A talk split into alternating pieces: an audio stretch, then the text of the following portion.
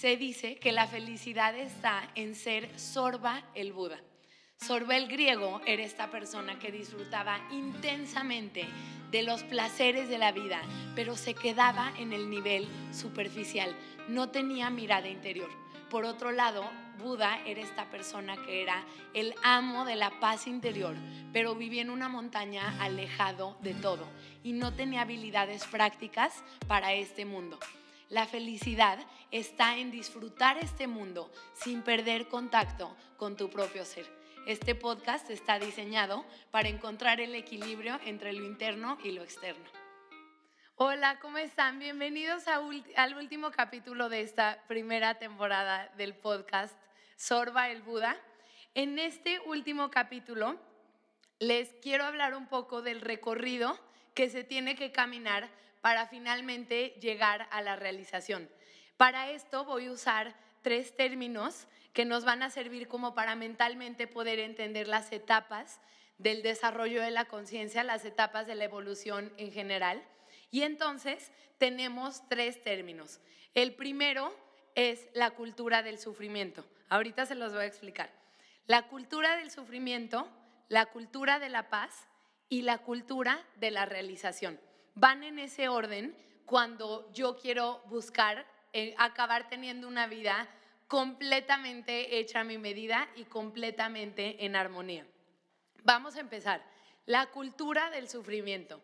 Todos los seres humanos necesariamente tenemos que, para nacer y llegar a este mundo, pasar por la cultura del sufrimiento. ¿Por qué es esto? Antes que nada les voy a explicar, y esto lo vamos a ver un poco más cuando les hable de huella de abandono, pero tú imagínate que cuando tú vas a nacer, durante nueve meses eres un bebé como pleno ahí flotando. Yo siempre les digo que, salvo en casos, excepciones muy particulares, los meses más felices de una persona son los nueve meses que está en el vientre materno. ¿Por qué? Porque mientras tú estuviste en el vientre materno, toda necesidad que tenías era cumplida al instante. Literalmente tú te sentías uno con tu universo, tú no sabías que había nada fuera de la panza de tu mamá, te sentías completamente fusionado con tu universo y tenías hambre e inmediatamente por el cordón umbilical, llegaba hambre. Tenías sueño, inmediatamente te dormías. Todo era un placer súper profundo. Luego llega el gran día, que para el bebé no se siente como el gran día, que es el día del nacimiento. Y el día del nacimiento, el bebé pues entra en este shock de decir, ¿qué es todo esto? Y conforme el bebé va teniendo una semana de vida, dos semanas, de pronto se da cuenta que esa satisfacción inmediata de sus deseos se acabó. Es decir, a pesar de que el bebé tenga hambre, primero tiene que llorar, la mamá tiene que ir ahí a no sé dónde a, hacer, a, hacerle la fórmula o tiene que entender que quiere leche y cargarlo y darle de comer. Y el bebé se empieza a dar cuenta que ahora de que hay un deseo y de que se satisface, hay un rango de tiempo. Entonces, a partir de ahí, el bebé vive esta sensación de separación. Es decir, en la panza era uno con mi mamá y ahora ya estoy separado de mi mamá y de todo el mundo entero. Entonces este shock genera lo que se llama la huella de abandono. Luego profundizaré más en ese tema. Y entonces a partir de ahí todo es, hago un esfuerzo para obtener lo que quiero, a veces no obtengo lo que quiero. Y finalmente entramos en la cultura del sufrimiento, porque lamentablemente lo que nos enseñan eh, de qué es la vida y tú te llamas así y empezamos a entrar como en un mundo donde hay conflictos, pero también donde el malestar es normalizado. Yo les voy a decir, vivimos en la cultura del sufrimiento, no sé si se ha notado o no, pero en general vivimos en la cultura del sufrimiento en la cual es absolutamente permitido eh, pasarla mal y tener un rencor que dure mil años y el chisme y la crítica. Y vivimos en una cultura en la cual la forma como nos han educado y la forma en la cual nos han educado a darle un significado a la vida no nos lleva a la paz y no nos lleva a la plenitud. Entonces todos nacemos en la cultura del sufrimiento que se asienta sobre todo de los 0 a los 14 años. Se genera como este eh, configuración de lo que es la vida que muchas veces tiene eh, traumas, miedos, etc. Entonces, lo que está garantizado para todos es la cultura del sufrimiento, lamentablemente. Y después de ahí queremos pasar a la cultura de la paz. ¿Cómo paso de la cultura del sufrimiento a la cultura de la paz? Regresando a mi pasado y sanando todos los traumas.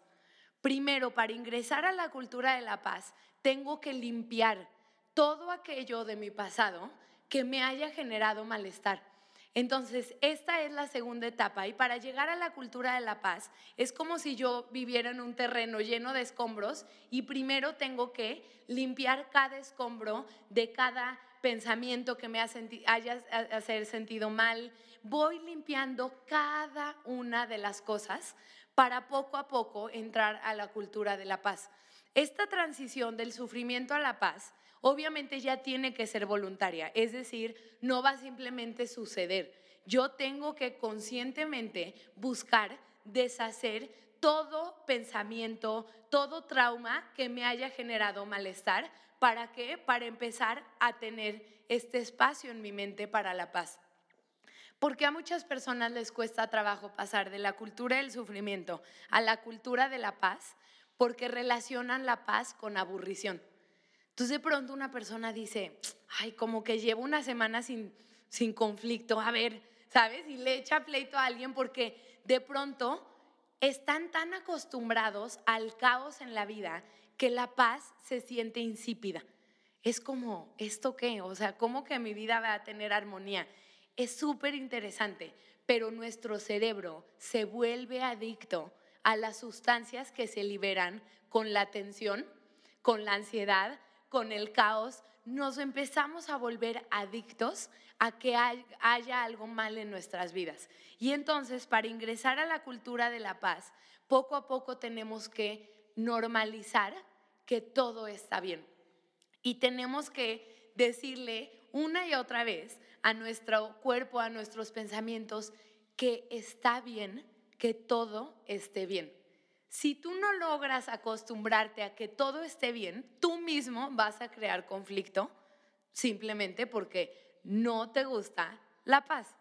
Es muy raro y puedes decir, ¿cómo yo muero por la paz? Pero de pronto tienes que acostumbrarte a esta tranquilidad.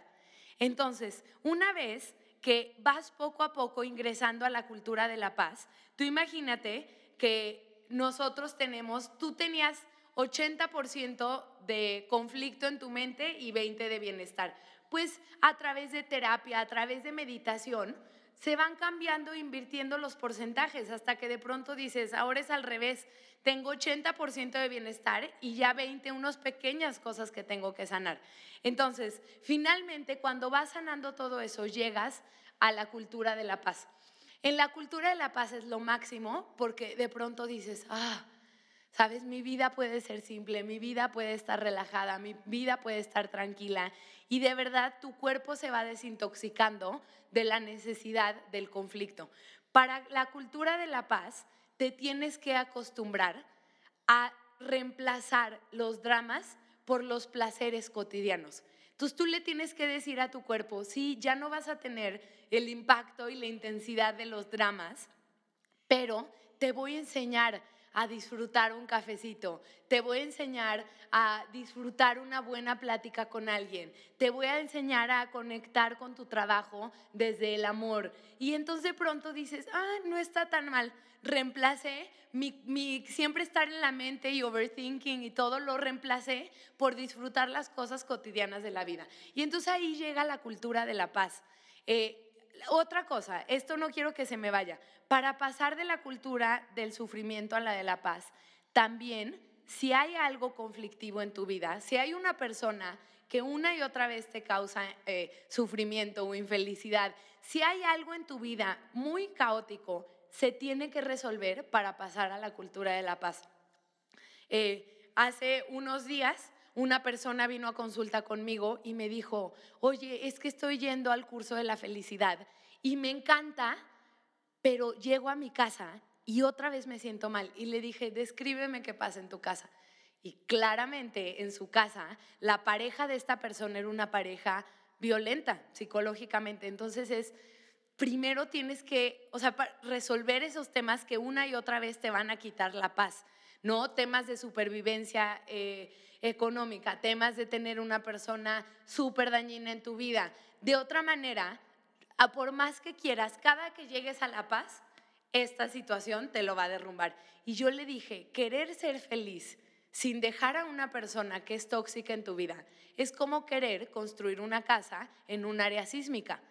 Una y otra vez se va a destruir la casa y vas a decir, ¿a poco soy un mal arquitecto? Y no eres tú, o sea, estás construyendo una casa en una zona sísmica y todo lo que hagas para el bienestar se va a destruir. ¿Por qué? Porque va a llegar una persona que te va a atacar y simplemente no se puede. Entonces, también para pasar de la cultura del sufrimiento a la paz, tienes que transformar o resolver todos los elementos que generen un caos constante en tu vida. En esto también se puede incluir, eh, bueno, no, no me voy a meter estos temas, vamos a dejarlo así. Entonces, finalmente llegas a la cultura de la paz, pero ¿qué creen? La cultura de la paz no es el último paso. Tú imagínate que dices, ay, wow, ya resolví todos mis, eh, bueno, muchísimos de mis traumas, eh, ya disfruto el día a día. ¿Qué me puede faltar? No me siento muy bien. Pues te falta la cultura de la realización.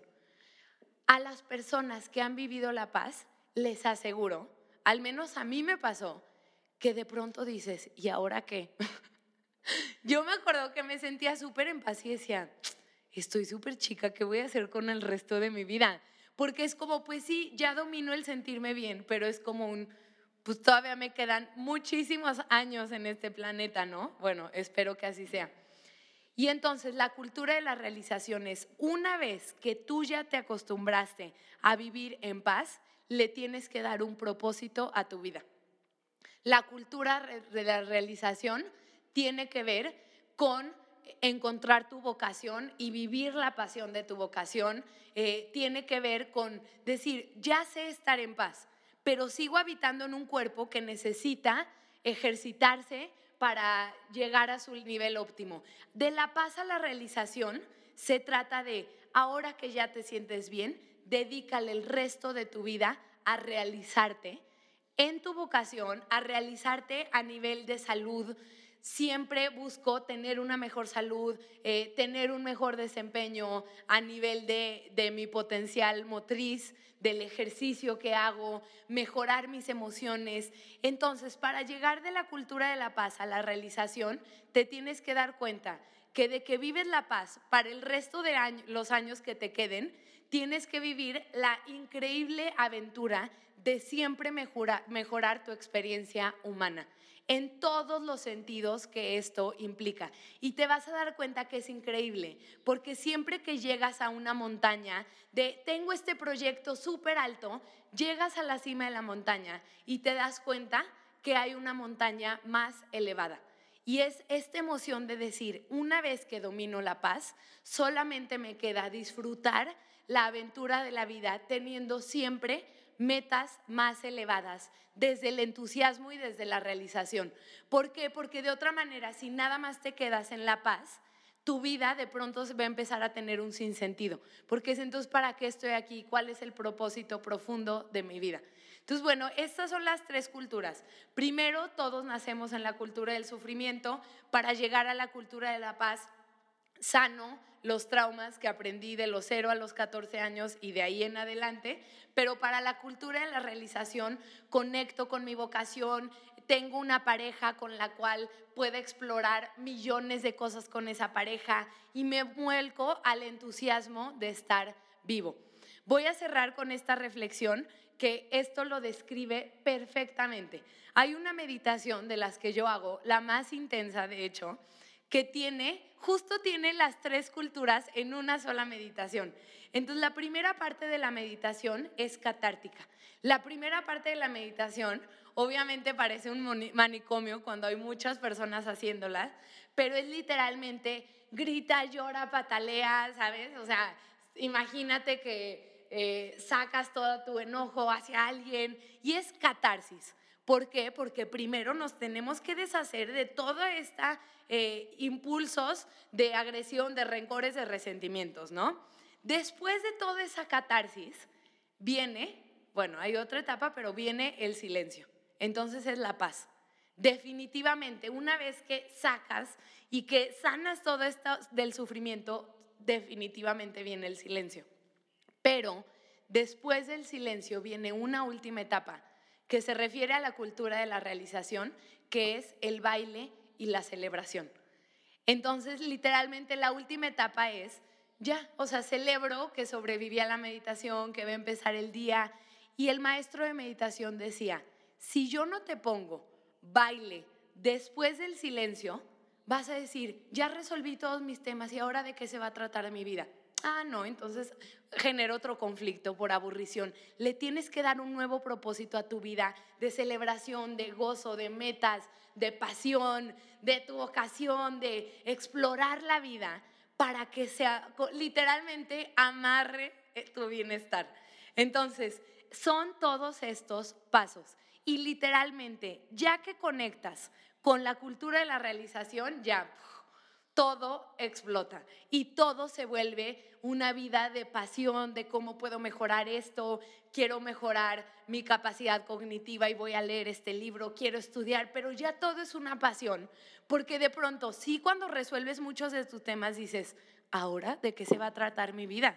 ¿Sabes? Ya domino la cultura de la paz, pero now what? Y now what? Pues la realización, ¿no? Tu plenitud. Por eso es súper importante que encuentres tu vocación y que encuentres estas cosas que le van a dar un propósito a tu vida una vez que sanes todos tus temas. Pero bueno, espero que les haya gustado este último capítulo de la primera temporada, paz, eh, ay no, sufrimiento, paz y realización. Identifiquen en qué paso van, identifiquen si tienen un rechazo hacia la paz, si dicen, la paz es aburrida y créanme, la paz es magnífica. La paz es disfrutar un cafecito, escuchar a los pájaros. La paz es celebrar la ausencia de conflicto y darte cuenta que es magnífico, que si todo está bien en tu vida significa que hay millones de cosas que ya no están mal y eso requiere, supone una gran celebración. Entonces, bueno, espero que aprendan a apreciar la paz y que una vez que la encuentren, conecten con grandes metas y con grandes propósitos y les va a faltar vida para pasarla increíble. Que estén súper bien y nos vemos en la siguiente temporada.